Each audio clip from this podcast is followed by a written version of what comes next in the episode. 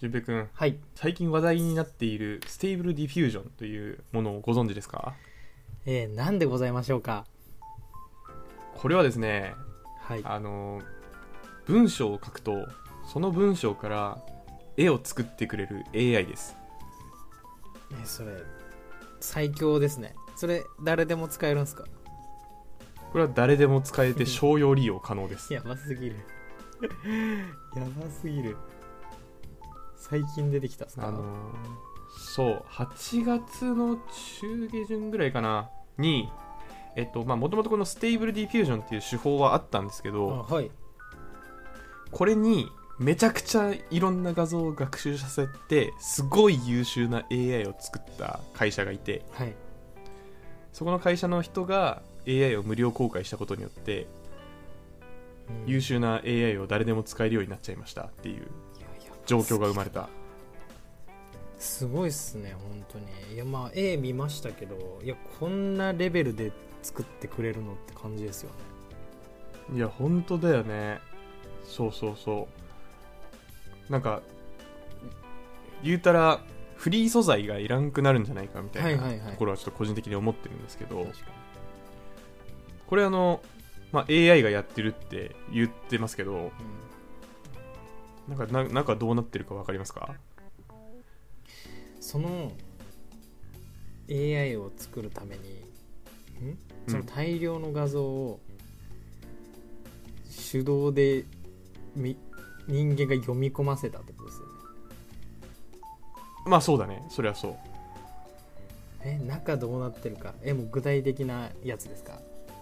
そうそうそうそうそあも絶対にわからないですうそうだよね全く想像つかない人多いんじゃないかなと思うんですよ全く、はいそうですねうん、なので今日はあのー AI の中でもまあディープラーニングですねはいはいディープラーニング全く分からんっていう人が、あのどういう仕組みでなんかこの日本語が画像になって出てくるんだ日本語じゃねえわ英語か、まあ、言語がうん画像になって出てくるんだっていうのを上積みだけ分かるようにあー説明するの知りたいな面白いですね頑張りますいや面白いですねそういやこれね面白いん ですよちょっとディープなとこまで行くと本気で数学になるんでちょっと今日はあの数学ゼロでいや1%ぐらいで、はいいいなまあ、中学生でも分かるぐらいでちょっと説明できればと思いなまるすほど一応あれですか一応専門分野頑張ってる分野一応ね一応ね 険しディープラーンニンググはいディープラーニングの資格ってあんまないんですけど、はいまあ、一応今日本で取れる中で一番むずいディープラーニングの資格は持ってますおこれは専門だす ごいいやそれすごいな、ねうんまあ仕事もしてるけどまあでも今日説明する範囲はあのね説明できるうん、うん本もね何冊も読んでるうん、しおおうわ期待ですね本当にあのうんこれはちょっとねあのまさかりしようがないぐらいふわっとした話をするので、はいはいまあ違かったら違うって言うしあと分かんないことあったら言ってください、はいお願いしますじゃあまず今日一つ覚えていっていただきたいことはいベクトル万能説という言葉だけうん覚えてか書いてくださいはいあれん数学今わかんない数と思うん学でですすけどか数学だけど ね数学きたなはいそう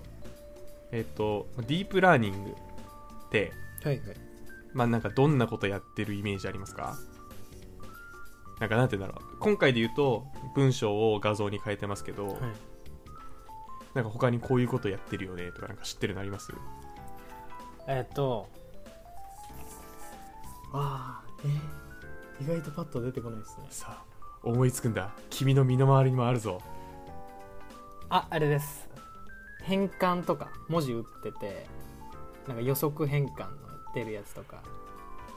ああれって違いますうんうんいやあ一部合ってるあそうやってんのかな iPhone とかどうなんだろうやってるかもしんないどうなんだろうえー、あとは俺の周りにあるディープラーニングじゃない気もするディープラーニングあえっとあれですかあのこうここ濡れてるこここのここ濡れてるから濡れてるけど、放置しといたら乾くんじゃないかと思って放置してみたら乾かなくって、で翌日、うんあじゃあ隣にあるドアを開けとけばいいんだって空気が入ってくるようにでは空気が入ってくるようにして寝たら乾くようになってるこれディープラーニングどういう ことどういうことあ順平が俺が順平がディープラーニングしてるってこと、はいこれディープラーニングうーんとね本質的にはそうなんだけ どいやまあ人間の脳をあの模倣してるのがディープラーニングですからああなるほどそういうれほんお手本やっちゃってるそれお手お本手本うんまあ、あの身の回りのもので言うと、まあ、顔認識とかああはい多分ね、うん、顔認証系とかなるほあとはあのあんまりないかもしれないですけど骨格検知とかどええまあとかとかあとあれですねディープフェイクって言われるのがちょっと一時期バズってましたけどなんかトランプ大統領にありもしないこと言わせたりとかはいはいはいはいはい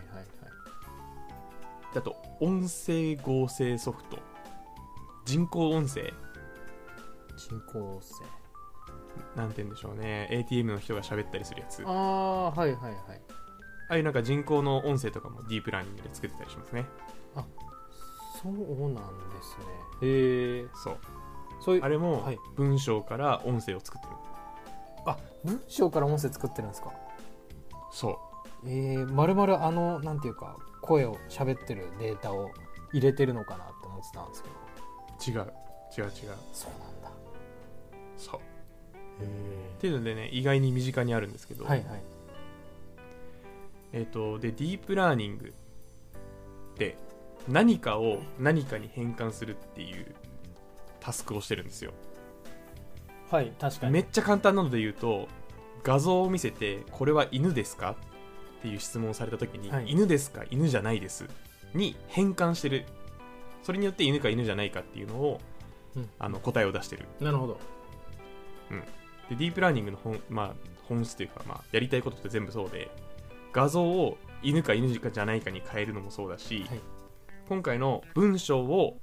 画像に変えるのも何かを何かに変えうんる、うんうんさっき言った文章を音声に変えるのも何かを何かに変えるはいはいあと Google 翻訳もそうですね日本語を英語に変えるのも何かを何かに変える変えるはいっていうことを、まあ、ディープラーニングってまずやるんですようーんなるほど変間で「おりゃー!」っていう作業があって、はい何かに変えてるんですうよ、んうんでその「おりゃ!」っていう作業で大事になってくるのがベクトル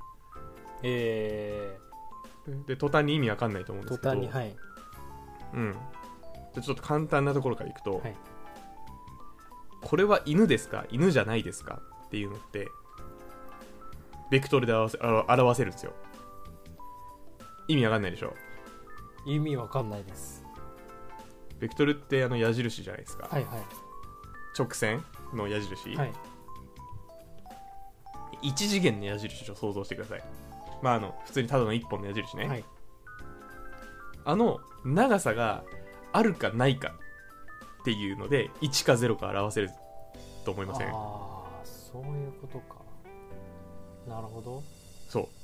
イメージ真う逆なのにであると思ってましたけど1とマイナス1かなと思ったんですけど0と1ですねあうん全然それでもいいけど、うんまあでも犬か犬じゃないかっていうところで言うとめっちゃ細かい話をすると確率で出るんで最後え0から1の間の数字が出てくる、えーその50より上だったら犬とするし50より下だったら犬じゃないって判定するから、まあ、最終的に0から1のどんぐらいかのえー矢印のベクトルが出てくるうんまあ、これでじゃあ犬か犬じゃないかっていうのを判定できるという話になるじゃないですか、はいでもこの過程ってあの最初犬の画像をバーン出されて、はいその犬の画像ってあの画像って左上から画素データ RGB の色情報がバーって入ってるんですけど、はいあれをおりゃーってやって最終的にベクトルにするんですようんなるほどそのおりゃーっていうのはあの気にしないでください、はいそうえしっます、とものすごい量の計算がされてますああなんとなくそう、まあ、最終的にベクトルに変換してで、えーまあ、一次元にするのが、まあ、犬かどうかうんでじゃあ次じゃあ犬か猫か判定しましょうってなった時はい犬か猫かそうじゃないかっていう判定しようとした時どうしたらいいかっていうとはいベクトル2個に増やすんですよ二次元犬ベクトルと猫ベクトルの2本にしてはいはいはいで犬ベクトルがめっちゃ長くて猫ベクトル短かったら犬あー猫ベクトルめっちゃ長くて犬ベクトル短かったら猫みたいなうーんでどっちもなかったらうーんどっちも長いなじゃあ長い方にしようみたいなうんうのんになるかもしれないしちょっとに似すぎてわからんなのかうんうんうんっていう形でなんかちょっと複雑なことできるようになるんですよベクトルの本数増やすとはいはいはいでこのベクトルの数今あの 2, 2本ってことは2次元のベクトルなんですけど、はいじゃあそれ3本になると3次元ベクトルになってはいさらにもうちょっと複雑なことができるんですよはいむずそうここまでは大丈夫そあう全然これはいきますねでここからすっげえ話が飛ぶんですけどはいこれ1万次元とかになると何でもできるんですよもう表現したいもの全部ベクトルで表現できるようになってくるんですよえー、そうなんですかあれ俺数学だと3次元までしかやらなかったなうんね1万字もがうねこっからもうやばいっすねいけるんだイメージすることを諦めなきゃ想像できないですねうん1万次元とかになるともっと複雑なことができるようになはるでさ例えばだからその Google 翻訳とか日本語から英語に翻訳するときって、い、うん、日本語の文章をベクトルに一回直すんですよはいでベクトルに直した時どうなってるかっていうと、えー日本語から英語に変換する時ってさはい例えば布団布団布団ちょやめよう布団の例え悪いえー、じゃあ犬はい犬っていう単語があってさドッグって変換できるでしょ頭の中で、はいでも犬からドッグにさ変換する途中でさあのー四つ足の毛むくじゃらのワンって鳴くやつ経由するでしょ一回まあそうですね確かにイメージとして、はいでそれってさその日本語でも英語でもない何かしらのあのケムクジラのやつの特徴を捉えた何かを経由してるわけじゃんはいそれがディープラーニングでいうベクトルなんですよえーあーなんか見たことないけどさ犬っぽいやついたら犬だって思うじゃんあそのですねはい言ってる意味わかるでしょ、はいそれはなんでかっていうとなんか足4つあって尻尾があって、うん鼻がなんとなく黒くて、まあある程度ケムクジラで耳があってでバンって鳴いてたらまあ犬だなって思うじゃん思いますね、そうそれを矢印ベクトルで表してるんですようディープラーニングってだから日本語から英語に変換するときにドッグドッグじゃない犬でなんかベクトルでベクトルからならドッグにもいけるしあとなんかポルトガル語のよくわかんないけど犬っていう単語にもいけるんですよん、なるほど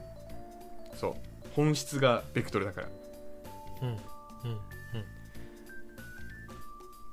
で単語レベルでじゃあそういうことができるってことは英語の「ドッグ」っていう文章に変換できるならその犬とあその違うわ「ドッグ」とその発音を紐付けできればその矢印から「ドッグ」っていう発音に変換することもできるんですよはいはいうんってなってくるとじゃあ今度は画像に変換できるようになってくるんですよはいはいはいなぜならその画像はドックですっていうのを学習させてるからなので今回のそのステーブルディフュージョンって英文を打ってで画像に変換するやつなんですけどうん英語の単語を全部解釈してうーんなんだろうさっきあのプログラマーズ・ゼイア・リージャー・パーソンって言って画像を今作ってるんですけどあプログラマーズだはいだからあきっとオフィスでスーツ着てるやつら、っていう情報とあと「ゼイヤーレイジャーパーソン」って書いてるんでうんまあなんか暇なんだと暇な人間って何してるだろうああ会話してたりするのかなコーヒー飲んでるわうんっていう情報がポンポンポンって入られてでそういうやつらのパーツを持ってきて、 って合成して画像を作るわけですよそう「おりゃ!」って言っておおりゃおりゃってやってまあ、なのでディープラーニングは基本的にベクトルと人間が認識する何かをえーどう紐づけるかっていうことをやってるのがディープラーニングうんうんうんうんそう何でもいけるんですよこれなんか何でもいけそうな気がしますねかつて僕はあの名探偵コナンの蝶ネクタイ型変声機そっかを売りに出すぞって言って、えっと新規事業やってたんですけどそう、はいい、や超面白かったあれただちょっとあの 面白い技術が足らず、はいまだ時代が早かったんですよ そうそう追いついてなかったな るほど そうカイでもさんそのに当時追いはつさいてなかったんですねやっぱりあの画像もうまくできなかったんですよ、こういう文章から画像にやるのも技術的にはあったんですけどこんなに精度良くなかったでも画像がうまくできるようになってきたってことは、うんうん多分音声も精度が上がってくると、はいい、やーね時代早かったいけますねそう、いやいけるねもったいねやりえたいわおもろかったから作ってほしいうんまあ、という感じで、まあ、きディープラーニングでその結構話題になるのってさ AI が仕事を奪うって言って、まあ、なんかしうわ仕事奪われそうっていう AI がバズるんですけど、はい今回はこの文章から画像を生成するのがバズってましたねはいなんか一個おもろいなと思ったのが Figma っていうデザインツールがあるんですけどいやーはいあれにもこの Stable Diffusion っていう AI が入ったプラグインがなんか追加されてたみたいで,、でどういう使い方するかっていうとおえーあ危ねえ録画と録音止まってたと思ったえっとどういう使い方するかっていうと最初に下書きのペンではいもうザーッとスニーカーっぽい枠を作るんですよ、で範囲指定して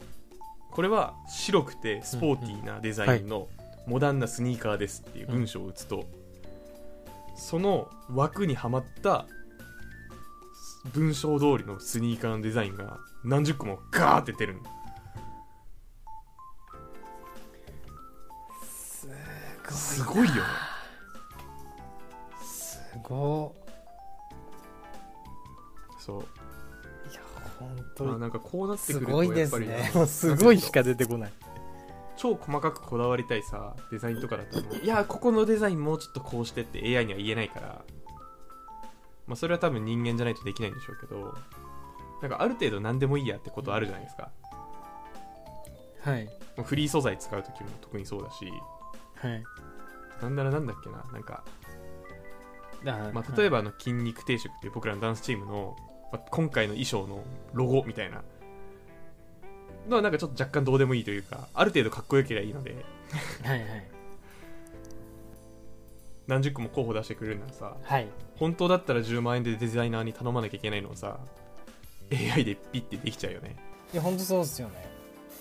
楽大体こんなもんでいいやっていうのもそれで OK ですよねうんそう考えるとやっぱコミュ力大事なんだなって思いますねコミュ力あればなんか AI に仕事奪われないんじゃないか説あるかもしれないああそういうこ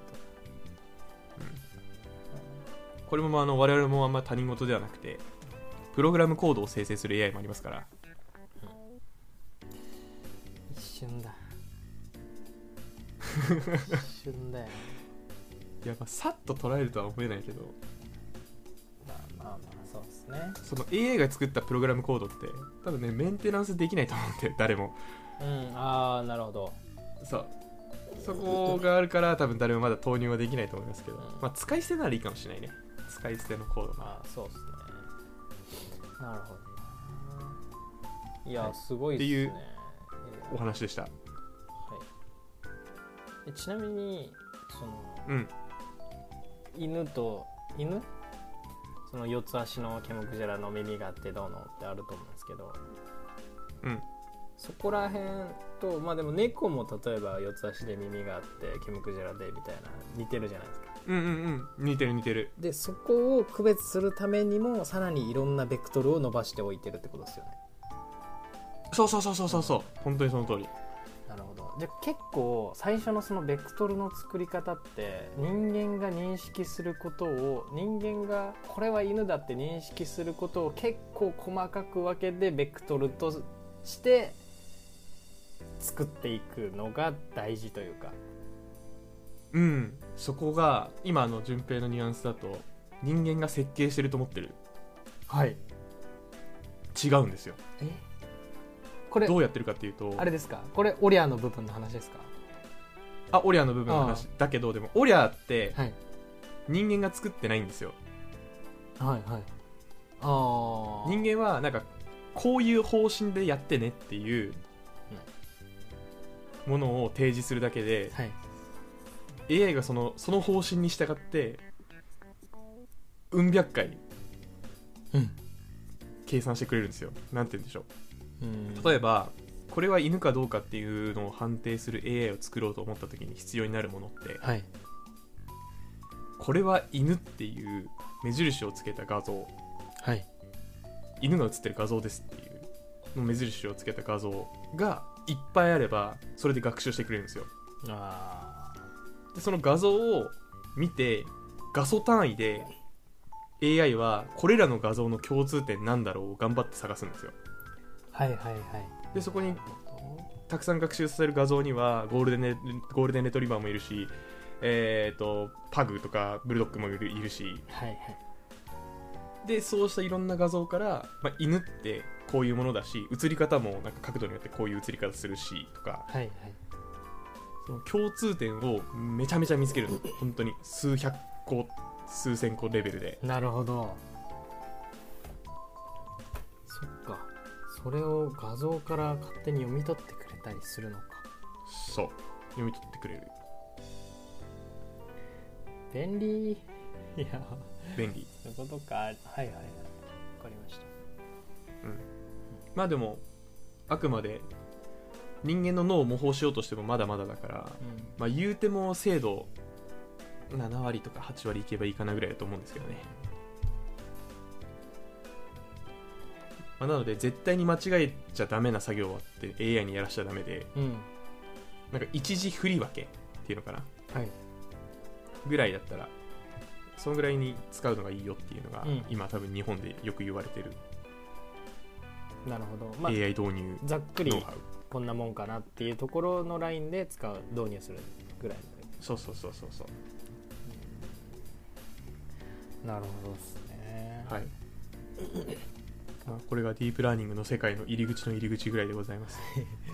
まあちょっと今後も注目ですねこれは、うこの技術は本当にまあなんか面白いことに使えるなら使っていきたいしねそうですねはいというわけでちょっと今日は頑張ってディープラーニングの話をしてみました本当に触りの触りですがまあなんとなく全く分からんからあなんとなくベクトルに変換してベクトルから別の何かに変えてんだなっていうのが理解できましたねきっとこれでこれでもなんか AI ってなんかえどんな感じか知ってるって言われてああベクトルでしょって言えるようになったんで まあちょっといける確かかなっにて素人素人が聞く気をなくす説明ができそう まああのベクトルのやつねちょっといける気がしました、はいそうそう知ったかしていきそんまなす感じはいはい下がしていこうはいはい。ちょっとまた面白い AI があったら紹介させていただきます。ははい。いお願いしますはい、じゃあ今週こんな感じで終わります。バイバイバイバイ。イマジンプログラマーではメールを募集しています。トークテーマ、悩み、要望などなど何でも募集中です。宛先はひまプロ11 gmail.com himapro11 gmail.com になります。それではまた次回。